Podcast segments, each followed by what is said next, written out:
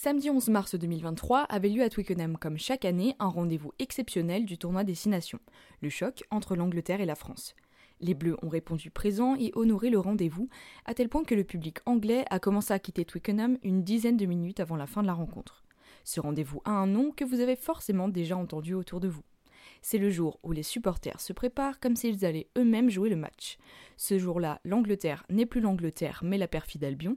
Les Anglais sont des Anglish, des Britons ou plus encore des roast question de gastronomie, et les Français deviennent des Froggies. Je suis Camille, ravie de vous retrouver pour un nouvel épisode de La Buvette. Cette semaine, on parle du crunch. Je crois qu'après avoir vu ça, on peut mourir tranquille. Enfin, le plus tard possible, mais on peut. Ah, c'est superbe. Quel pied Ah, quel pied Curry, way downtown. Bang! Bang! Oh, what a shot from Curry! Oh, look at the class, look at the moves! Baker, what was that?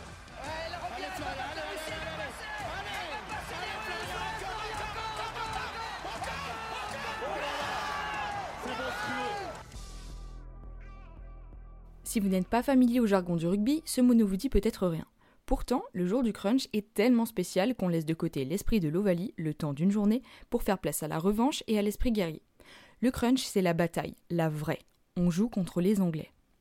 À mon avis, peut-être ça c'est quelque chose qui explique très très bien le crunch. Et les gars, c'est du die. C'est maintenant ou c'est jamais.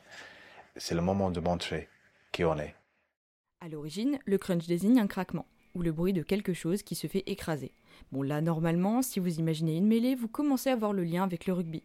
Mais le sens du mot qui a inspiré la signification qu'on lui connaît aujourd'hui n'est pas vraiment le même. En anglais, le crunch est un moment crucial et décisif. En fait, ce terme sert à souligner l'importance et l'intensité de ces rendez-vous. Si vous êtes adepte de jeux vidéo par exemple, sachez que le crunch désigne une période intense de travail qui précède l'échéance d'un projet, souvent la sortie d'un jeu. Si aujourd'hui c'est plutôt l'Irlande et la France qui mènent la danse au niveau européen, il n'en a pas toujours été ainsi. Le crunch a parfois même été considéré comme l'affrontement au sommet des deux meilleures nations historiques de l'hémisphère nord. À l'image du classico au football, lors de ces rencontres repose sur les joueurs une longue histoire de rivalité. J'avais l'impression, depuis le premier match, qu'il y avait quelque chose en action plus grand que juste ce match. Il y avait une histoire là qui était dans chaque package. Il y avait une histoire qui était dans chaque euh, opportunité. Et quand on marquait les essais, ou quand euh, l'équipe de France marquait les essais, il y avait une, euh, une vraie meaning dans les essais, dans les célébrations. Il y avait une énergie intense partout. Les origines de cette appellation ont toujours fait l'objet de quelques débats. Certains pensent que la paternité du crunch provient des médias français dès 1906, et d'autres pensent que ce sont les médias anglais qui ont inventé le terme à la fin des années 90. En fait, l'origine la plus probable de cette histoire provient des journalistes de l'Irish Times, au début des années 80, précisément en 81. La presse britannique aurait ensuite familiarisé le terme jusqu'au-delà de la Manche. Déjà à l'époque, ce terme désignait les matchs de rugby opposant le 15 de France à celui de la Rose. Le but recherché était alors de créer une tension sur et en dehors du terrain entre les deux meilleures formations d'Europe. Finalement, peu importe ses origines, c'est un rendez-vous sportif et un phénomène médiatique qui entraîne avec lui les supporters, les joueurs et même les coachs qui s'en donnent à cœur joie par médias interposés. La légende raconte même que le crunch pourrait faire référence à une publicité pour des pommes françaises.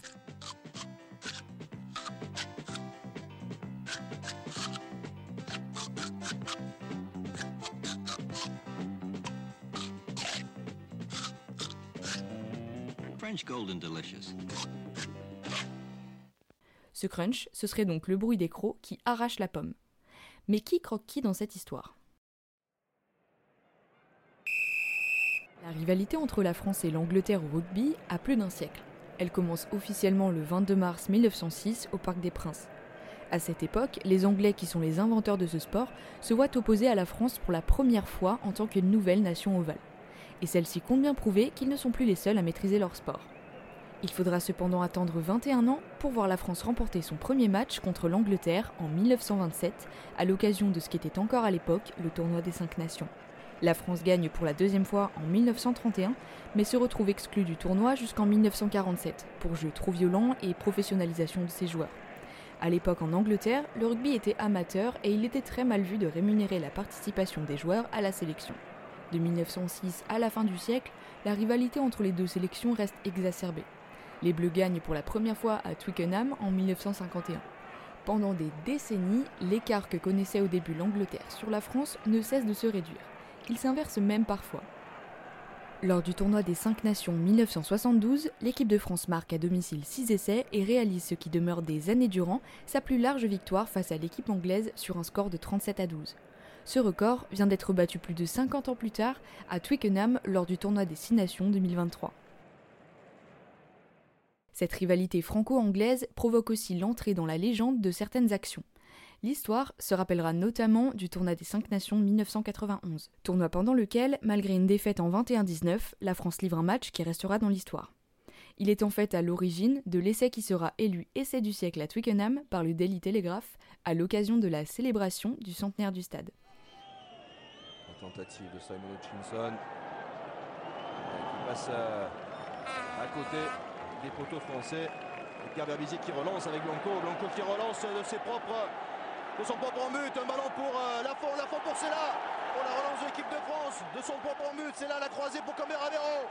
On est sur une médiane, coup de pied à suivre, c'est bien joué, Cambera-Vero qui récupère le ballon, coup de pied de recentrage, Philippe Saint-André arrive, plein champ pour le premier essai de l'équipe de France, superbe, quel essai des Français.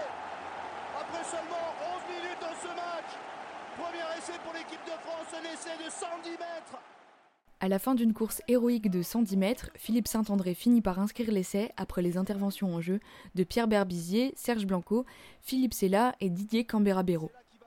Lors de l'édition suivante, la rencontre France-Angleterre est disputée dans un climat très tendu au Parc des Princes.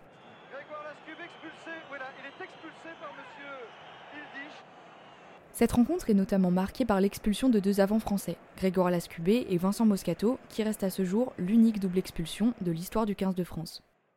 Je vous le disais plus tôt, le 11 mars 2023 se tenait le crunch annuel du tournoi des Six Nations à Twickenham.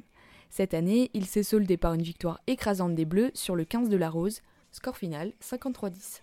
Je vous ai dit aussi que les supporters n'étaient pas tendres entre eux lors des crunchs, mais le pire, c'est encore la presse britannique. La victoire historique du 15 de France a été qualifiée d'humiliante par The Sun. Avec ce score impressionnant, la France s'est imposée à Twickenham pour la première fois depuis 2005.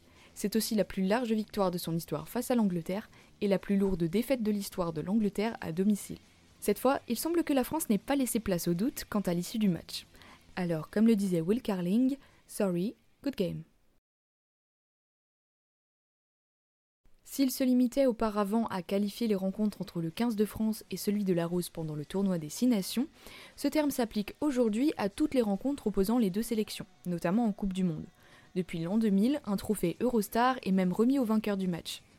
On notera cependant que même si le crunch demeure la rivalité la plus connue et la plus ancienne, ce n'est pas la seule qui existe officiellement dans le tournoi des Six Nations. Ainsi, l'Irish Times, encore lui, est à l'origine de la triple couronne qui récompense le vainqueur du mini-championnat entre les quatre nations que comptent les îles britanniques. Et pour que les vitrines ne manquent jamais de trophées, il existe la Calcutta Cup pour les rencontres opposant l'Écosse à l'Angleterre, le Millennium Trophy pour les matchs entre l'Angleterre et l'Irlande cette fois, mais encore le Giuseppe Garibaldi pour les matchs opposant la France et l'Italie, et enfin le trophée de la Old Alliance pour le vainqueur des matchs France-Écosse. À vos souhaits. C'est la fin de cet épisode de la buvette, aujourd'hui consacré à l'histoire du crunch. Merci de nous avoir écoutés. N'hésitez pas à nous suivre sur les réseaux sociaux, à nous proposer des sujets que vous souhaiteriez voir abordés dans l'émission, et surtout à nous faire des retours. On est encore un podcast jeune et on cherche en permanence à améliorer le contenu qu'on vous proposera à l'avenir. Je vous donne rendez-vous dans deux semaines, même jour, même heure, pour un nouvel épisode, cette fois animé par Marine. A très bientôt dans l'Outsider.